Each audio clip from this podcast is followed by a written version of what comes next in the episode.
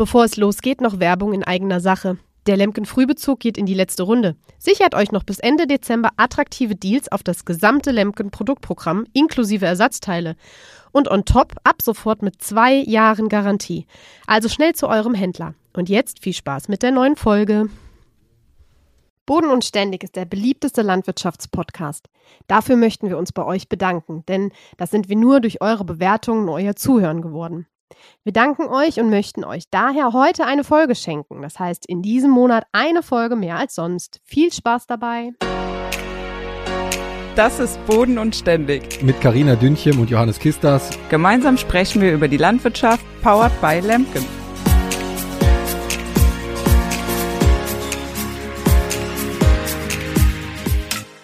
Herzlich willkommen zu einer neuen Podcast-Folge Boden und Ständig mit Johannes und mir und einem Special Guest heute. Lukas, willst du dich vielleicht kurz vorstellen?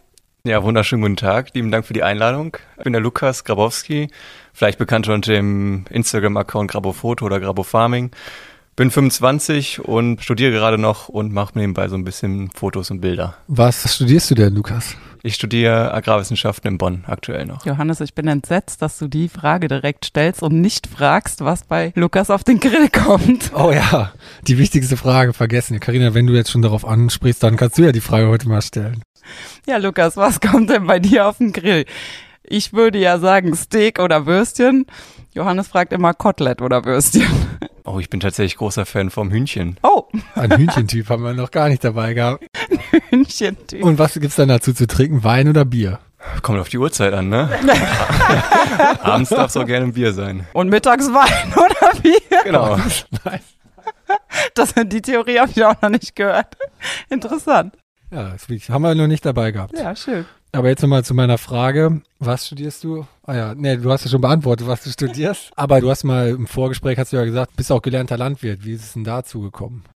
Exakt. Ja, ich habe so eigentlich gar keinen landwirtschaftlichen Hintergrund, sondern bin eigentlich ein richtiges Stadtkind, so kann man so sagen. Ich komme aus Düsseldorf, bin geburtlich in Düsseldorf geboren, bin da zur Schule gegangen. Und wie bin ich dazu gekommen? Ich hatte irgendwie, wir haben uns einen Hund geholt und wir wohnen relativ am Stadtrand. Ja, da sind wir immer mit dem Hund über die Felder gegangen. Und ich weiß nicht, ob ihr das kennt, aber immer wenn ich mit dem Hund draußen war und einen Trecker gesehen habe, die da so rumfahren, war ich irgendwie immer fasziniert. Und ich dachte immer so, wow, dieses kleine Kind in mir ist immer drinne gewesen und dachte mir immer so, oh geil, ein Trecker. Ich würde ja so gerne mal damit fahren. Und dann habe ich während meines Abis quasi schon mal ein Praktikum gemacht für zwei Wochen auf einem Betrieb, der da auch quasi direkt gegenüber war und hatte direkt in den ersten zwei Wochen Spaß dran. Ich glaube, wir haben nur Weidezäune aufgebaut, aber das hat mir schon irgendwie Spaß gemacht, dass wir den ganzen Tag irgendwie draußen waren.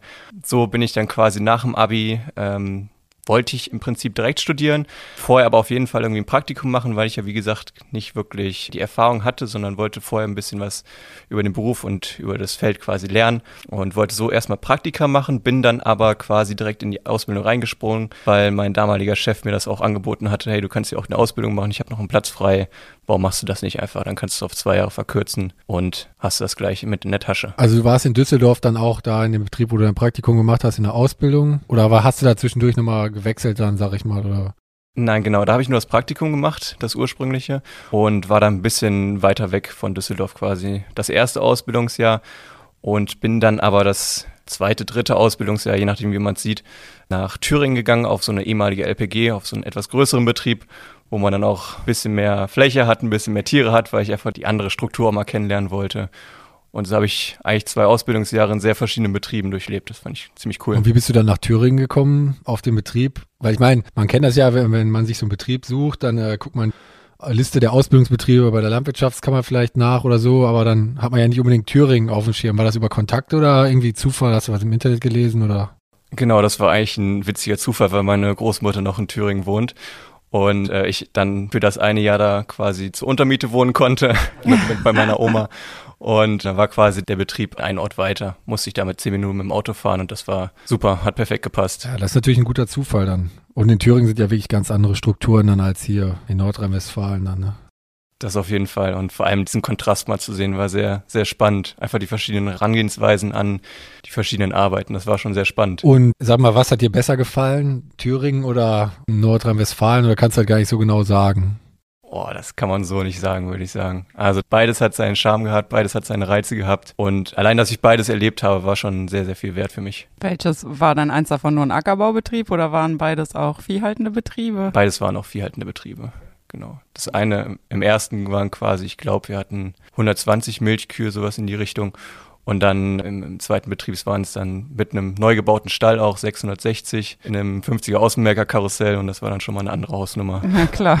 Aber du musstest dann auch in Thüringen alle, weil ich denke mal, in Nordrhein-Westfalen hast du auch gemolken und alles. Und in Thüringen musst du auch in alle Betriebszweige da mal reinblicken. Oder wie ist das da auf so einem Großbetrieb? Ich kenne halt nämlich, ich weiß nicht, wie man da als Auszubildender dann behandelt wird, sage ich mal, oder ist das dann so, dass man auch morgens immer mitmelken muss und mittags oder abends? Oder melken die dreimal am Tag, zweimal am Tag? Oder wie ist da so die, der Arbeitsablauf eines Auszubildenden auf so einem Großbetrieb? Das war zweimal am Tag gemolken tatsächlich, aber in NRW war ich tatsächlich auf einem Betrieb, der einen Melkroboter hatte, mhm. zwei, zwei Melkroboter. Das war ja sehr entspannt. Und dann in Thüringen waren wir quasi ähm, ja, zwischen Ackerbau und Viehhaltung waren wir eingeteilt. Da gab es einen richtigen Arbeitsplan. Wir waren vier Auszubildende und da sind wir so ein bisschen durchrotiert, je nachdem, was welche Woche wie anstand. Ähm, waren meistens zwei von uns irgendwie im Ackerbau und zwei von uns dann irgendwie im Stall mit unterwegs. Und dann haben wir da auch alles gemacht, also von Melken und Futter mischen, alles drum und dran war da mit dabei.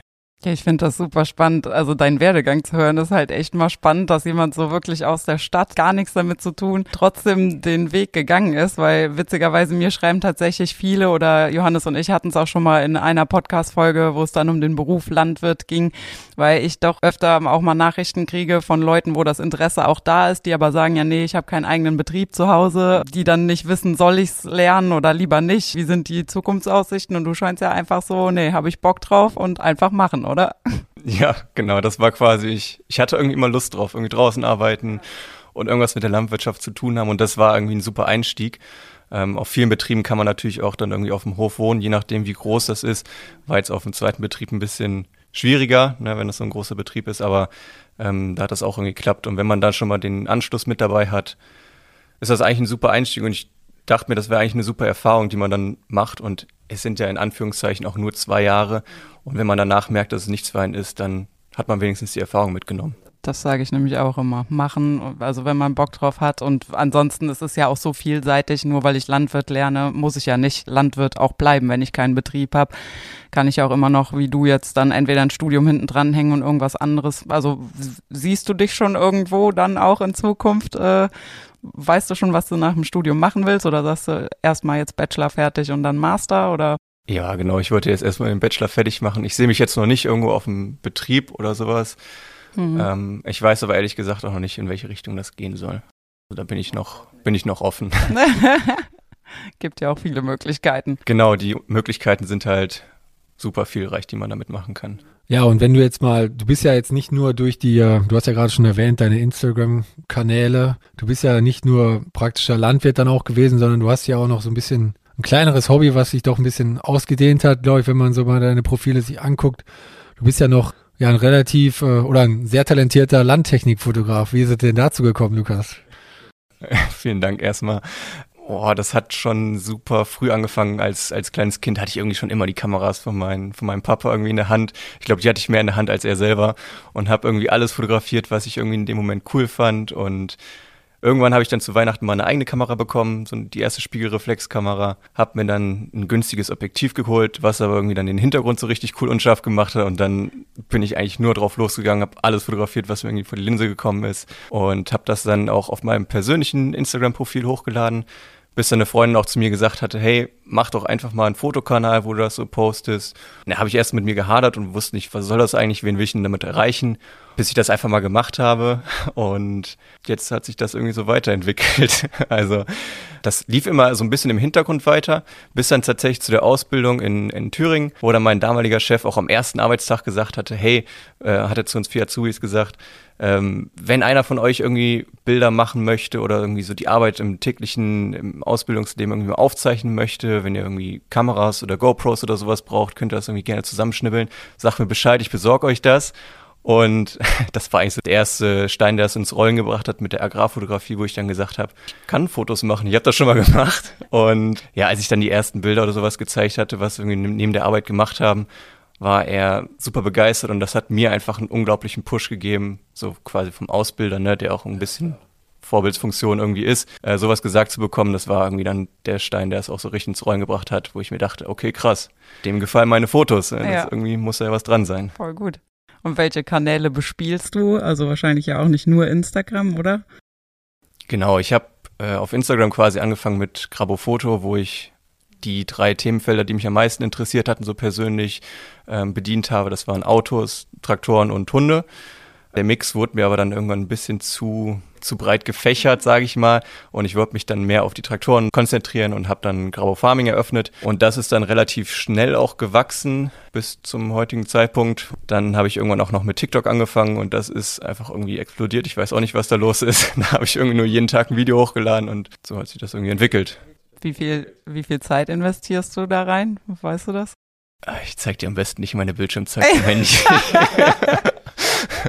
Ja, ich kenne es ja auch selber einfach, ne? Man, man, das ist doch, es läppert sich doch am Tag. Man denkt das irgendwie gar nicht so. Ja, das ist ja. irgendwie, zieht sich das den Tag dann immer zwischendurch mal so durch, ja. Ja, ja vor allem bei dir ist ja auch dann viel Bildbearbeitung ja noch und nicht nur dieses Community Management oder dieses Fragen beantworten und so. Ich weiß nicht, kommen viele Fragen bei dir oder hast du da viele Diskussionen über Fotos, weil da irgendwie Themen gezeigt werden, die vielleicht der Allgemeinheit nicht so positiv erscheinen oder so? Gibt es bei dir sowas auch oder ist das wirklich nur so, wahrscheinlich sind ja bei dir viele Leute, die einfach deine Bilder cool finden, weil da große Traktoren sind, du hast coole Perspektiven irgendwie und gutes Licht oder weiß ich nicht.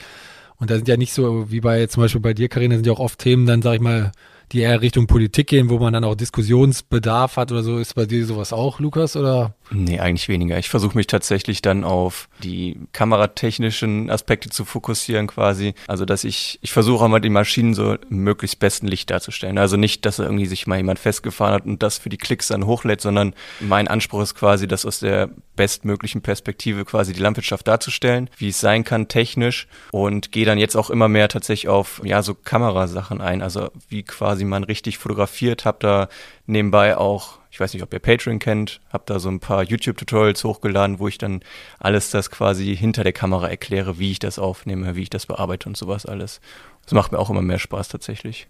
Du bist ja wirklich dann breit gefächert auch dann von allen. Also du kennst ja dann sowohl mit der Fotografie aus als auch mit der Landwirtschaft und hast natürlich auch den landwirtschaftlichen Background dann durchs Studium nochmal vertieft. Also finde ich irgendwie cool, weil gerade wenn du auch gar nicht aus der Branche kommst, ich meine, ich komme auch nicht vom landwirtschaftlichen Betrieb, aber meine Großeltern hatten noch einen Betrieb und dann ist ja auch die Hemmschwelle sozusagen nicht so groß, überhaupt da anzufangen. Ich kann mir das immer, ich würde mir das sehr schwierig vorstellen. Ich weiß auch nicht, ob ich der Typ dafür gewesen wäre, einfach völlig fremd, sag ich mal, da reinzugehen, obwohl ich das eigentlich richtig cool finde, wie du das gemacht hast, ehrlich gesagt.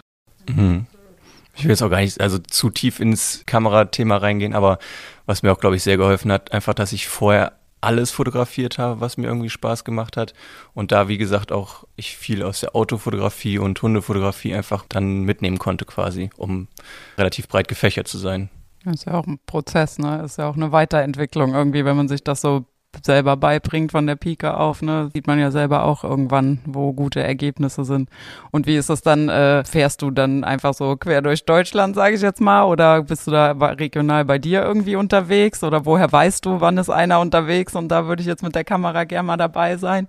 Boah, da ist von bis tatsächlich alles mit dabei. Also in den letzten ein, zwei Jahren habe ich mich auch relativ oft mit Fotografenkollegen irgendwie dann verabredet, dass man zusammen losgefahren ist. Ähm, jeder kannte irgendwie irgendwo irgendwen, irgendeinen Fahrer, der dann irgendwie mal kurz einen Standort bei WhatsApp geschickt hat. Und so hat man auch immer weiter quasi seinen, ja, seine, seine Kontaktliste erweitert, ne, wo, wo man dann weiß, wen man irgendwie anschreiben kann. Und anfangs war es aber auch wirklich einfach nur drauf losfahren. Das Wetter war gut, stand ein Sonnenuntergang an. Ich guck mal, ob ich irgendwas finde. Und so hat man auf die ersten getroffen. Aber das ist ja doch, glaube ich, auch häufig dann ein Problem, weil mittlerweile sind ja relativ viele Agrarfotografen unterwegs. Man muss natürlich auch erstmal abklären da mit dem äh, Fahrer und so. Das ist ja alles auch zum Teil kritisch. Die manche wollen ja auch gar nicht mehr fotografiert werden oder so. Da gehst du einfach dann auch hin und fragst, mal, kann ich mal ein paar Fotos von dir machen oder wie läuft dann sowas ab? Auf jeden Fall. Ich finde das auch super wichtig. Also das erste, was ich immer mache, bevor ich überhaupt die Kamera auspacke, ist meistens irgendwie erstmal gucken am Vorgewende, nicht irgendwie mitten im Feld, sondern dass man möglichst guckt, dass ich jetzt nicht gerade bei der Arbeit irgendwie unterbreche, störe, kurz zum Fahrer hingehen und sagen, hey, ich bin Lukas, ich mache das und das, würde gerne ein paar Bilder machen, das ist so für Social Media. Wäre es okay für dich, wenn ich jetzt hier mich ein bisschen quasi daneben herlaufe? So, das ist immer das Erste, was ich überhaupt mache, bevor ich eine Kamera auspacke. Weil man weiß immer nicht als Fahrer auch, wo man dann am Ende quasi auf den Bildern zu sehen ist. Nicht, dass es irgendwie eine Presse ist oder was weiß ich. Da kann ich das schon verstehen, dass man da ein bisschen vorsichtig ist, gerade in der Landwirtschaft. Ja, ich finde, das gehört sich auch. Also das äh, finde ich ist halt einfach ein Anstandsding so. Also ich weiß, mein Papa, der hat auch letztes Jahr in der Ernte einmal angerufen, als er auf dem Mähdrescher war und hat dann auch gesagt, ja, hier flitzt einer rum, kennst du den? Also hat mich dann gefragt, so nach dem Motto, ne, weil mich fragen dann auch schon mal Leute, hier seid ihr heute da und da und können wir Fotos machen? Und da habe ich gesagt, nee, also bei mir hat sich keiner gemeldet und dann hat er halt auch gesagt, so ja, ist halt auch einfach, ne, muss ja nicht sein, weil je nachdem, wenn man als Fahrer auch drauf zu erkennen ist oder manche wollen ja auch nicht, dass Nummernschilder oder irgend sowas äh, dann irgendwie im Internet landen, finde ich schon, dass man das auch abklärt. Auf jeden Fall. Und ja, einfach, wie du schon sagst, irgendwie Höflichkeit, ne? Also, dass man sich wenigstens mal vorher vorstellt, dass man nicht so ganz fremd auf dem Acker rumflitzt. Ja, und jetzt nochmal zu deiner Ausbildung zurückzukommen. Findest du denn oder hat dir deine Ausbildung im Studium weitergeholfen? Sag mal, dadurch, dass du jetzt äh, natürlich auch keine kein Background hattest, dann ist die Ausbildung natürlich im Studium doch wahrscheinlich hilfreich gewesen, weil du halt viele grundlegende Sachen auch schon mal praktisch kennengelernt hast, oder nicht? Auf jeden Fall. Also es hat mir auf jeden Fall super weitergeholfen, vorher die Ausbildung gemacht zu haben. Einfach, dass man im Studium auch weiß, wovon man da redet. Wenn da irgendwie eine Futteration berechnet wird oder in Modulagrartechnik, wenn da irgendwie mal, was weiß ich, ein Flug, ein grober besprochen wird, dass man auch weiß, wofür man das Ganze einsetzt und einfach so die Zusammenhänge verstanden hat, die man dann in den zwei oder beziehungsweise drei Jahren der Ausbildung lernt, dass man das so grob einordnen kann, wo was hingehört und wie was zusammenhängt. Ja, aber ich glaube tatsächlich, das ist ja auch, oder das war zumindest bei uns im Studium so damals, da waren auch viele Leute tatsächlich dabei, die wirklich dann auch, auf gut Deutsch gesagt, von Tuten und Blasen praktisch gesehen gar keine Ahnung hatten. Und du weißt ja, sie sind dann vielleicht da reingekommen, ja, weil sie vielleicht ein Pferd zu Hause hatten oder so und dann äh, gedacht haben, das wäre, hätte auch was mit Landwirtschaft zu tun, hat ja auch unter Umständen ein bisschen was mit Landwirtschaft zu tun. Aber da waren, da war, ist manchmal wirklich ja, ja, sag mal, erschreckend, wie wenig äh, fachliches Know-how dann da doch bei den Leuten drinsteckt, obwohl die, man soll ja eigentlich ein Praktikum machen, aber in dieser Zeit kann man ja auch eigentlich nicht so richtig was lernen oder zumindest nicht die grundlegenden Sachen verstehen, so wie man das jetzt gelernt hat, wenn man eine Ausbildung gemacht hat, oder? Ich finde das auch immer echt schade. Ich habe ja an der Universität quasi von Leuten, die quasi dann den Betrieb übernehmen, zu absolut Leuten, die keine Ahnung von irgendwas haben, alles miterlebt. Also das ist ja super breit gefächert da. Und ich fand es auch bei uns in Bonn tatsächlich ein bisschen schade, dass wir kein Pflichtpraktikum haben, weil ich das wirklich sehr wichtig quasi finde, dass man irgendwie, wie gesagt, schon die Zusammenhänge versteht. Es gibt ein Modul, wo man dann, ich glaube, über 180 Stunden irgendwie auf dem Betrieb oder sowas arbeiten muss in der Branche, dass man dann die, die Credits angerechnet bekommt, aber das ist halt freiwillig und nicht verpflichtend. Und ich finde das, wie gesagt, ein bisschen schade. Das haben andere Universitäten oder Fachhochschulen und das finde ich da auch echt angemessen. Ja, ich finde halt gerade auch so in so praktischen Berufen, ne, wo, also egal ob jetzt Landwirtschaft oder was anderes, wo halt einfach was Praktisches auch gut gemacht werden kann, finde ich auch, gehört das eigentlich verpflichtend dazu, dass man halt eben auch einmal sieht, wie es halt an der Basis funktioniert. Egal in welchem Posten man nachher sitzt, weil man kann den Job immer besser machen, wenn man auch weiß, äh, wie es in der Praxis halt ist. Dass man einfach mal morgens um 6 Uhr im Stall gestanden hat, irgendwie Kuh gemolken hat oder was weiß ich. Allein, wenn es schon das ist, dass man da auch einmal irgendwie durch muss und das alles mal gesehen hat, finde ich schon. Ja, wie du schon sagst, das ist der richtige Ausdruck. Man muss einmal da durch, dass man auch mal weiß, dass nicht immer alles nur Sonnenschein ist. So. Also, es macht natürlich trotzdem Spaß, aber es gibt auch mal Morgen, wo man halt keinen Bock hat, morgens um 6 Uhr oder noch früher im Stall zu stehen und die Kühe zu melken. Das ist halt einfach so. Das gibt's. Und dann ist halt auch alles leider nicht so Friede, Freude, Alkohol, wie du sagst, und dann ne, theoretisch ist das manchmal alles ganz cool, aber Praxis ist dann irgendwie doch nochmal ein anderes Thema. Ja, definitiv. Und wenn du jetzt fotografierst, hast du da ein Lieblingsmotiv? Oder was findest du besonders schön, sag ich mal, zu fotografieren? Oh, das ist eine gute Frage. Oder willst du wieder auf die Felgenfarbe hinaus? Nee, vielleicht kommt ja manchmal auch mal was Blaues ins Spiel oder so. Nee, ich versuche auf meinem Channel tatsächlich die volle Bandbreite irgendwie abzubilden. Also von bis, von alt bis neu, von groß bis klein. Und mein Anspruch an mich ist dann immer, das in, wie gesagt, schon einem möglichst besten Bild da zu rücken, dass quasi der technische Aspekt dahinter, das Bild einfach gut wird. Und ich dann die quasi die Variation. Also du hast da wirklich gar keine Vorliebe? Kann man nichts aus dir rauskitzeln, Lukas? nee, eher weniger. Keine Farbe? Nee, tatsächlich. Keine Maschine. Beim, beim Fotografieren nicht, beim selberfahren ist das eine andere Sache. wo, wo liegt denn da der Schwerpunkt dann?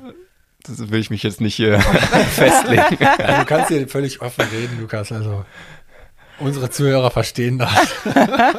ja, so Fendt und John Deere, die fahren sich schon gut. ja. Kann ich, ja, sehe ich auch. Kann ich auch bestätigen. Und Tätigkeiten so, ähm, machst du was besonders gerne? Meinst du jetzt beim selber arbeiten? Ja. Weil der Arbeiten ist eine gute Aus Sonst lässt er nur arbeiten. Ich finde tatsächlich Abfahren macht irgendwie Spaß. Da sieht man immer ein bisschen was von der Welt. Also sowohl Egal. Getreide als auch Mais. Alles abfahren. Alles, alles abfahren. Du bist eher so der Abfahrer dann. Das- Das macht Spaß, wenn man dann ein bisschen was sieht. Und ja, ich bin auch nebenbei noch ein bisschen in der Zuckerrübenkampagne unterwegs. Und das Mausfahren macht, ist auch sehr anspruchsvoll, quasi bei uns in Düsseldorf.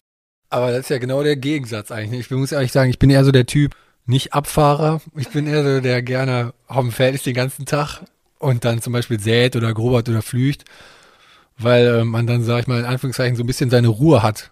Die anderen sind dann alle am Abfahren und müssen gucken von Feld zu Feld und dann ist da wieder was in der, im Straßenverkehr und so. Man hat dann seine Arbeit, konzentriert sich darauf, will, dass es ordentlich wird und man hat aber auch ein bisschen Ruhe und kann in gewisser Weise abschalten, sag ich mal. Deswegen ist ja auch bei dir dieses Mausfahren, hätte ich jetzt auch gedacht, das ist ja eigentlich ein bisschen besinnlicher. Ich weiß es nicht, ich kenne jetzt nicht den Alltag eines Mausfahrers. Für die Zuhörer unter uns, die vielleicht keine Maus kennen.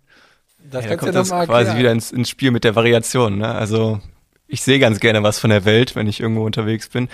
Und das kommt natürlich auch immer darauf an, wo man jetzt quasi mit der Rübenmaus unterwegs ist. Also ich glaube in Thüringen oder Mecklenburg-Vorpommern, wo man dann auch mal Schläge hat, die ein bisschen was größer sind. Ich glaube, da verlässt man den Arbeitsplatz nicht an dem Tag, wenn man da in die Miete reinfährt. Aber bei uns quasi, ich fahre einmal um Düsseldorf rum, Norden, Süden, Westen, Osten. Da hat man auch relativ viele kleine Schläge mit dabei und da hat man auch relativ viel mit Umsätzen zu tun. Also da ist dann Schwerpunkt liegt dann auf der Koordination, wo man die LKWs zu welchem Zeitpunkt wie hinschickt, dass sie alle irgendwie rechtzeitig an der Miete stehen und nicht große Umwege fahren müssen. Ja, aber jetzt nochmal, ähm, weil ich hoffe, ich hoffe ja zumindest mal, dass wir auch Zuhörer haben, die nicht aus der Landwirtschaft direkt kommen. Was macht denn jetzt, also man, wir nennen das jetzt ja Rübenmaus. Was macht die denn genau auf dem Feld, Lukas? Genau, also Zuckerrüben werden von einem Rübenvollernter quasi gerodet und dann, vielleicht hat man das schon mal gesehen, am Feldrand auf so eine, nennt man Miete, geschmissen. Und da liegen dann quasi die Zuckerrüben zwischengelagert und die Rübenmaus ist im Prinzip dafür verantwortlich, dass die Rüben dann vom Feld auf LKWs geladen werden. Dabei werden die Rüben dann einmal noch komplett gereinigt über mehrere Reinigungsorgane und im Prinzip läuft das dann unabhängig von der Rodung, dass man Zuckerfabrik auch anständig auslassen kann. Also es ist ja so, dass du dann quasi dafür verantwortlich bist, die Rüben zu reinigen, aufzuladen und die Rüben werden ja auf Miete gelegt, weil halt dann die Disposition für die Zuckerfabrik ja besser oder einfacher ist, sag ich mal, damit die immer genügend Material dann da haben. Auch übers Wochenende produzieren die ja durch. Da werden ja am Wochenende dann vorgelagert bei denen, glaube ich, dann, zumindest ist das ja hier, wir bringst ja auch die Rüben da zur selben Fabrik, die hier im Umkreis, sag ich mal, ist. Die laden ja vor dann oder machen den Platz voll fürs Wochenende und dann wird montags wieder angefangen zu laden. Natürlich ein interessanter Job, weil du, du hast ja auch relativ viel Kontakt dann zu unterschiedlichsten Menschen, die die Rüben abfahren, oder? Das auf jeden Fall. Ich glaube, ist auch immer relativ spaßig, oder? Könnte ich mir vorstellen. Da spielen alle Emotionen mit rein. Also, Und alle Charaktere wahrscheinlich. und alle Charaktere. Ja, wenn es mal nicht so läuft, dann kann das auch manchmal ein bisschen anstrengend werden, sag ich mal, da die Ruhe zu bewahren, ne? Aber das macht auch zum Teil echt Spaß mit den Leuten. Also die machen einem das Leben manchmal schon echt spaßig, leicht, sag ich mal. Und wenn du auf der Lademaus sitzt, äh, hast du dann ein bisschen Ruhe dafür? Hörst du Podcast, Musik? Hast du da irgendwelche Vorlieben oder sagst du, nee, ich bin da nur am Telefonieren und am Gestikulieren, dass auch alles am Laufen bleibt? Ja, kommt immer drauf an. Also wenn man, wie gesagt, so eine relativ große Miete hat, wo man die LKWs dann immer zur gleichen Miete den gleichen Weg fahren lassen kann, dann ist das relativ entspannt. Aber wie gesagt, wenn man noch viele kleine Schläge hat, dann ist man eigentlich hauptsächlich damit beschäftigt, irgendwie zu gucken, dass die LKWs zur richtigen Zeit am richtigen Ort sind. Und dann habe ich eigentlich keine große Zeit, noch irgendwie was anderes zu machen. Ich habe immer Stecker im Ohr, falls irgendwer anruft oder dass man mit den Landwirten spricht, wann wir wo sind. Aber kommt immer drauf an. Das ist komplett bunt gemixt. Die Kommunikation läuft dann über Telefon einfach dann auch mit den Lkw-Fahrern, wenn die melden sich dann, wenn sie wieder leer sind, wo sie hinkommen sollen oder, oder du sagst denen das schon dann quasi, wenn die abfahren oder wie läuft das dann? Ja, wir sind tatsächlich mit dem gleichen System über Tablets untereinander connected. Mhm. Da bekommen die die Aufträge und sowas geschrieben, welcher Landwirt das ist, welcher Schlag das ist und wo die quasi hinfahren müssen. Und dann haben wir natürlich noch Funk auf der Maus, wo dann die kurzen Wege besprochen werden. Hier Stopp, weiter, Abfahrt und sowas. Mhm. Und mit den Landwirten spricht man dann per Telefon, wenn man die Nummern alle im System hat und vorher anruft. So, um mal von den Zuckerrüben nochmal wegzukommen und äh, auf dich zu sprechen. Ähm, Lukas, wenn, wenn dich jetzt jemand fragen würde, der auch mit Landwirtschaft vielleicht nichts zu tun hätte, was würdest du anderen raten, würdest du sagen, einfach machen oder halt auch wie du ein Praktikum äh, vorher mal machen oder wenn dir auch, wenn du Tipps geben müsstest in Richtung Berufswahl oder Fotografie, was würdest du jemandem raten? Also ich würde sagen, wenn jemand vor der Wahl der Ausbildung steht, erstmal vielleicht irgendwie ein Praktikum machen, wenn man irgendwie einen Betrieb kennt in der Nachbarschaft oder so, wo man dann, weiß ich nicht, zwei Wochen, drei Wochen mal morgens auch hinfährt und guckt, ob das überhaupt was für einen ist. Das Landleben quasi früh aufstehen, dann den ganzen Tag arbeiten und dann dreckig nach Hause kommen, so überspitzt gesagt. Und wenn man nach dem Praktikum quasi merkt, okay, das hat mir Spaß gemacht, dann kann man sich ja vielleicht einfach mal, die Landwirtschaftskammer in NRW hat, glaube ich, auch eine Ausbildungsseite, so war es zumindest damals bei mir.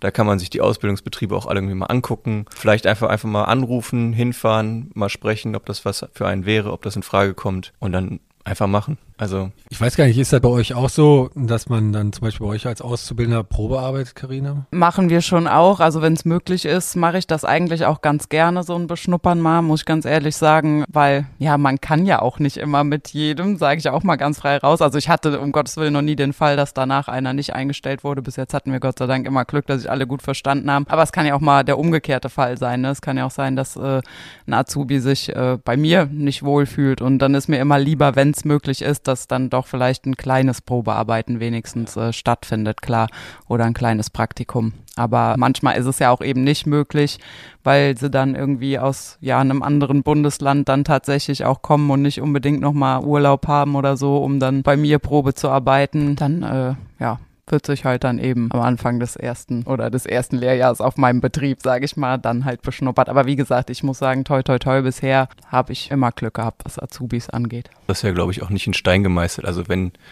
alles irgendwie nicht klappt, kann man ja im Prinzip immer noch im Laufe des Lehrjahres, sollte man nicht machen, aber falls irgendwas menschlich nicht passt, betrieblich nicht passt, kann man ja immer noch Hatte ich tatsächlich auch schon einen äh, Azubi, der dann sich nach zwei Monaten, also auf dem Betrieb, wo er vorher war, entschieden hat, dass das nicht passt und dann halt verspätet zu mir kam, weil er dann auch gesehen hat, dass bei uns in dem Jahr dann zufällig die Stelle auch noch frei war und also es ist ja auch möglich. Ich denke auch immer, man sollte sich auch nicht da irgendwie durchquälen, so, ne? Ich meine, ja, Lehrjahre sind keine Herrenjahre und ich bin bin halt auch ein Freund davon, dass man manchmal auch so es nicht immer direkt alles hinschmeißen sollte, sondern es vielleicht auch erstmal versuchen sollte, auch mit den Ausbildern vielleicht zu sprechen, wenn irgendwas schief läuft oder so. Aber wenn es halt einfach gar nicht passt auf beiden Seiten, muss man sich da auch nicht durchquälen. Und ja. ja, dafür verbringt man auch viel zu viel Zeit miteinander, weil das ist ja nicht so wie in einer normalen Handwerksausbildung, in Anführungszeichen. Ich meine, da arbeitet man auch viel.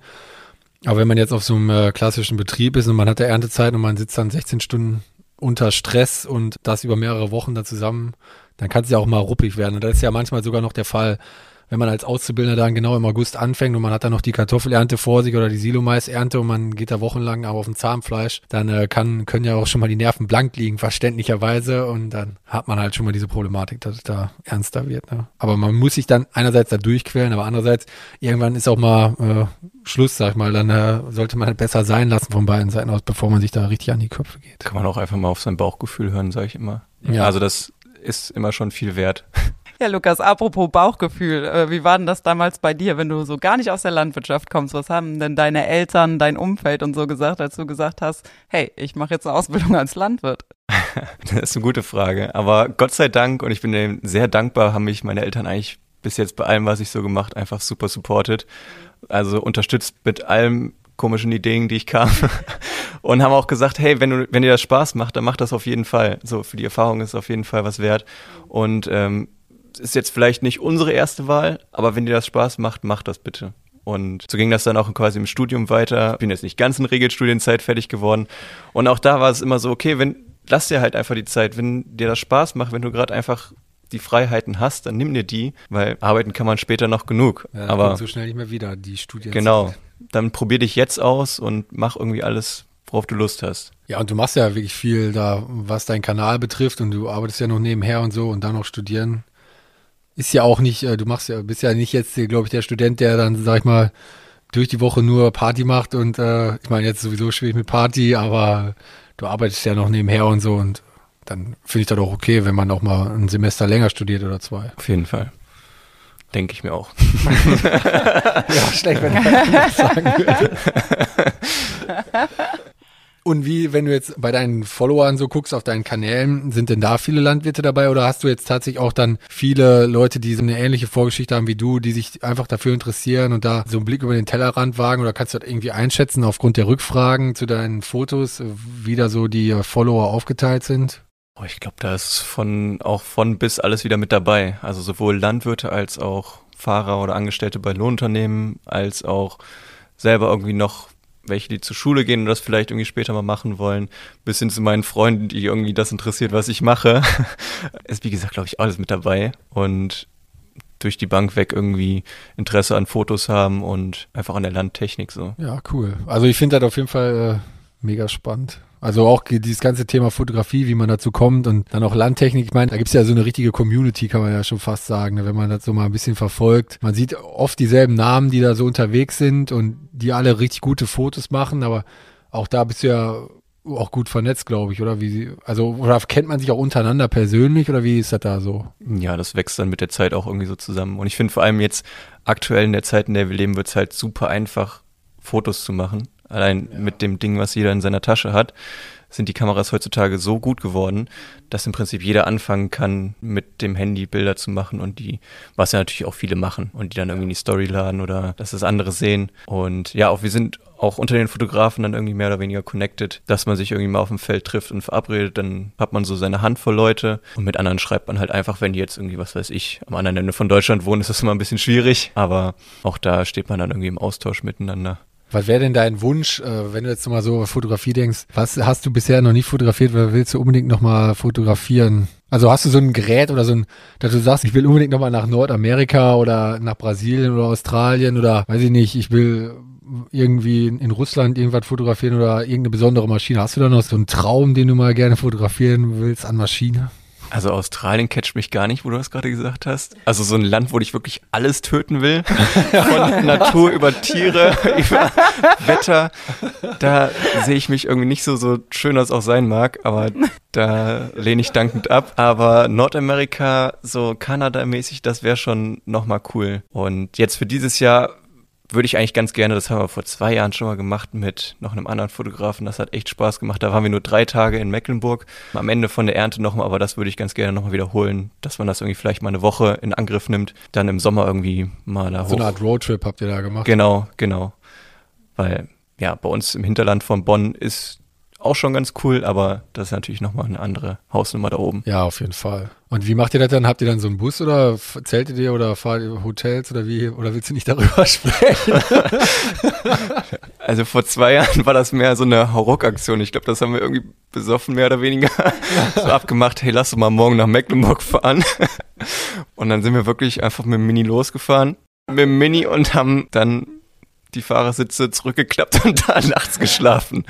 Da ging das halt nachts, weil es dann noch warm war. Aber ja, duschen war ein bisschen schwierig, aber deswegen waren es auch nur drei Tage. Aber wenn man jung ist, geht das noch. Da kann man schon mal eine Nacht im Auto verbringen. Aber sowas stelle ich mir wirklich auch interessant vor. Oder generell solche, es gibt ja auch so Rundreisen für Landwirte, um mal über den Tellerrand zu blicken. Wenn man da, auch als Fotograf ist ja mit Sicherheit hochinteressant, doch, oder? Also, und wenn man da noch die Möglichkeit hat, so einen Roadtrip da zu machen, als Student, kann man das doch ruhig mal machen. Von organisierten Reisen habe ich jetzt quasi noch nichts oder habe ich nicht gehört oder mich noch nicht groß informiert mit, das weiß ich aber nicht. Gibt's aber gibt es tatsächlich, ja. Okay. Über irgendwelche Agenturen ist wahrscheinlich nicht ganz billig, aber.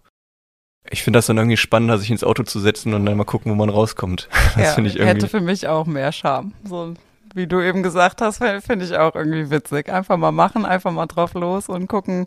Äh, ja, vielleicht könnt ihr, Karina, kannst du noch ja, mal zum mitkommen?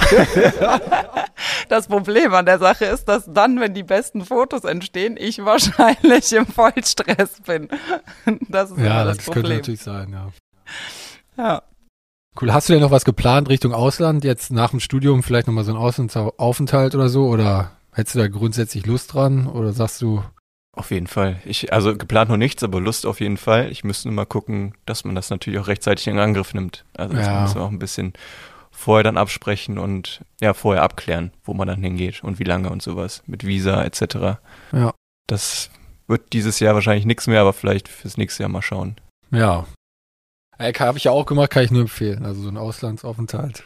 Ist echt cool. Und du, du, kann, du lernst halt nur neue Sachen dazu, neue Eindrücke Wo warst du? Ich war in Amerika, ja, für drei, für zweieinhalb Monate, habe da bei einem Lohnunternehmer gearbeitet als, als, ja, das war ja so ein, als Mähdrescherfahrer und die fangen dann ja im Süden an und dreschen dann hoch Richtung kanadische Grenze. Und da haben wir dann zwei Monate oder ich weiß zweieinhalb Monate mit der Familie quasi im Wohnwagen, also in einem separaten Wohnwagen gewohnt.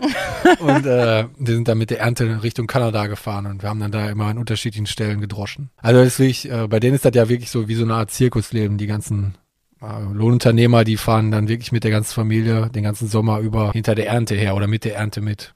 Kann ich nur empfehlen. Also da gibt's auch wirklich ähm, Stellen äh, ausgeschrieben im Internet oder ansonsten kann man da bestimmt noch was vermitteln. Also wenn jemand, jemand, wenn jemand mal sowas machen möchte, kann er sich gerne bei mir melden. Ja, wie gesagt, kann ich nur empfehlen. Man sieht viele Leute oder man sieht viele, viel Landschaft, man sieht viele Leute, man lernt viele Leute kennen, viele Eindrücke und es ist halt eine ganz andere Mentalität, als man die aus Deutschland kennt.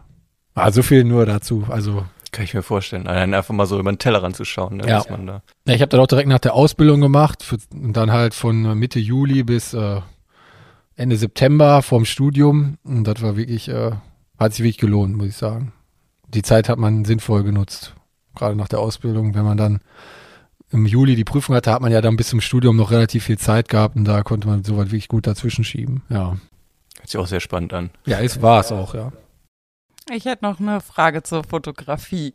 Ähm, wenn du so unterwegs bist, was hast du für ein Equipment dabei? Oder ist es bei dir tatsächlich auch oft so, dass du dann nur dein Handy am Mann hast äh, und sagst so, hey, den Sch Schnappschuss hier, den brauche ich jetzt? Äh, oder schleppst du immer alles mit dir rum? Hm, ich schlepp nicht immer alles mit mir rum. Also wenn ich was fast immer mit dabei habe, ist es tatsächlich die Drohne weil man die inzwischen so super klein falten kann und da kann man von Bilder bis Videos alles mitmachen und bekommt natürlich auch die verschiedenen Perspektiven hin. Also vom Formfaktor bringt mir das am meisten Nutzen und natürlich das Handy. Also ich glaube 50 Prozent meiner Videos mache ich inzwischen mit dem Handy. Also filme ich und schneide sie dann auch am Handy und lade das dann übers Handy hoch. Sonst habe ich noch zwei Kameras, ähm, die nehme ich dann aber auch nur mit, wenn ich wirklich nur zum Fotos machen rausfahre. Ja, ich denke das nämlich auch so oft, gerade wenn man irgendwie so, wie du eben sagtest, beim Sonnenuntergang oder so dann mal auf dem Feld unterwegs ist und dann doch mal absteigt, dann ärgere ich mich manchmal so, dass ich dann nicht eine Kamera dabei habe. Also ich meine, zum Hochladen bei Instagram und so ist das ja eh, die Qualität leidet ja dann auch, äh, wenn man es da wieder hochlädt, ne? Aber so für sich zu Hause denke ich schon, manchmal hätte ich dann auch irgendwie gerne eine Kamera dabei, weil die das ja dann doch noch mal besser ähm, ja, fotografiert als das Handy, aber die Bilder sind ja auch schon, also für den Social Media Bereich auf jeden Fall ja schon richtig gut heutzutage. Aber auch da finde ich das Zitat immer wieder schön. Die beste Kamera ist immer die, die man immer dabei hat. Ja, das sowieso. Klar. Mache ich auch sehr viel tatsächlich mit dem Handy. Mhm. Hast du ja gesagt, die Handys können relativ viel oder sehr viel, je nachdem, welches man hat. Ich bekomme auch super oft die Frage gestellt, was für eine Kamera kannst du für einen Einstieg empfehlen? Und ich sage immer wieder, kauf dir das neueste iPhone, also darf ich jetzt die Marken nennen? ich sage immer wieder, kauf dir das neueste iPhone Pro. So, damit hat man drei Kameras, Weitwinkel, Standard und noch ein Tele. Das ist bei weitem nicht perfekt, aber das ist das beste All-in-One-Gerät. Also man hat von Kamera über Bearbeitung zum direkten Hochladen alles in einem Gerät und immer dabei. Ja, das ist so, ja. Und da nutzen ja auch tatsächlich viele Landwirte, sind da ja auch schon sehr gut mit unterwegs. Egal, ob man sich jetzt selber darstellen möchte über Videos, die man von sich filmt oder auch von seinen Maschinen oder aus dem Stall oder so. Das ist halt einfach, man hat das halt immer dabei, ne? Und so eine Spiegelreflex oder so eine Kamera, so eine große, die schleppt man halt nicht den ganzen Tag mit sich rum. Die würde ich auch nicht den ganzen Tag mit auf der Treckerkabine haben wollen, weil dann ist sie, glaube ich, auch relativ schnell hin. Das stimmt. Und dann, das ist dann wirklich was, wenn man was in der Haptik in der Hand haben möchte und wirklich so richtig Bilder machen möchte. Dann kann man über Spiegelreflexkameras oder jetzt inzwischen spiegellose Kameras reden. Aber zum Ausprobieren finde ich immer das Handy eigentlich perfekt für den Anfang. Ja, ich glaube, das waren äh, zum Abschließenden. Leute, kauft euch alle ein vernünftiges Handy zum Fotos machen und fangt einfach damit an, Fotos zu machen. Genau, einfach anfangen. Das ist der Grundgedanke dahinter. Ja, Lukas, dann vielen Dank, dass du heute bei uns warst und äh, für die Einblicke aus deinem Lebenslauf und aus deinen Tätigkeiten so als Instagrammer und äh, ja, Social Media aktiver. Ja, vielen Dank, dass du da warst. Vielen lieben Dank für die Einladung. Hat sehr Spaß gemacht. Ja, ich freue mich natürlich auch, dass du da warst. Äh, fand das auch super spannend, äh, was du zu berichten hattest. Ja, und hoffe, dass wir uns alle bald wieder hören. Ja, und wenn es euch gefallen hat, dann äh, lasst gerne eine Bewertung bei Spotify da. Am besten möglichst viele Sterne. Und wenn ihr noch weitere Informationen zu Lukas haben wollt, verlinken wir natürlich auch seine Kanäle in den Show Notes. Ja, dann hören wir uns beim nächsten Mal wieder. Ihr möchtet keine Folge mehr verpassen? Dann abonniert uns auf Spotify, Apple Podcasts und den Streamingdiensten, auf denen ihr uns hört. Und wir freuen uns natürlich über eure Bewertungen. Das ist jetzt nicht nur bei Apple Podcasts, sondern auch bei Spotify möglich. Für Feedback und Fragen sowie Anmerkungen, Anregungen und Bezugnahmen könnt ihr euch gerne bei uns melden, entweder über die Social Media Kanäle oder unter podcast.lemken.com. Wir freuen uns auf euch.